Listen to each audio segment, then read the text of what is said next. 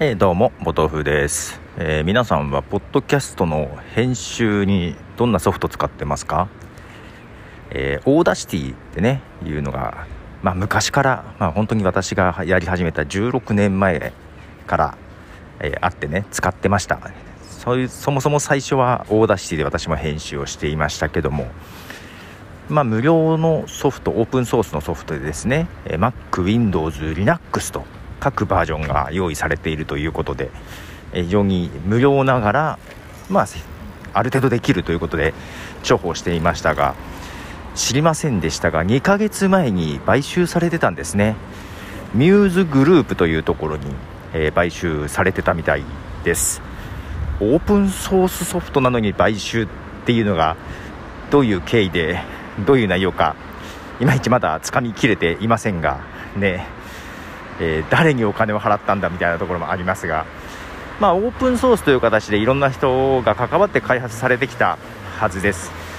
で買収されてどうやら、えー、なんかプライバシーポリシーがですね変えられたみたいです。それによってユーザーの情報を収集する、えー、OS のバージョンとかね、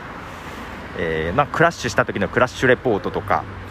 えー、なんかそういうのを収集するんですけども、まあ、その中に IP アドレスとかそういうのもあってね、まあ、国が分かるという部分もあるんだけど、まあ、どのネットワークパソコンからっていうのも分かっちゃう。IP アドレスを収集しているということで。でそこをしれっとプライバシーポリシーを変えてきたのでどうも海外の掲示板とかで話題になっているようです。なので Audacity がスパイウェアになってしまったみたいなね。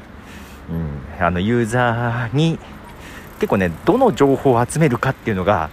若干グレーになってるみたいなんですよ。なんか必要に応じて項目が増えそうなそんなことが書いてあるみたいでなんか笑いになっていてですね。で Audacity のまあ買収はされたけど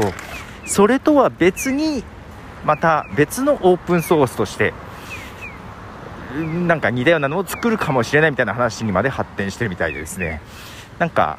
大変そうです、まあ、個人的にはちょっと Audacity 最近あんま使ってないんですけども多分利用者が多いと思うので日本でもね、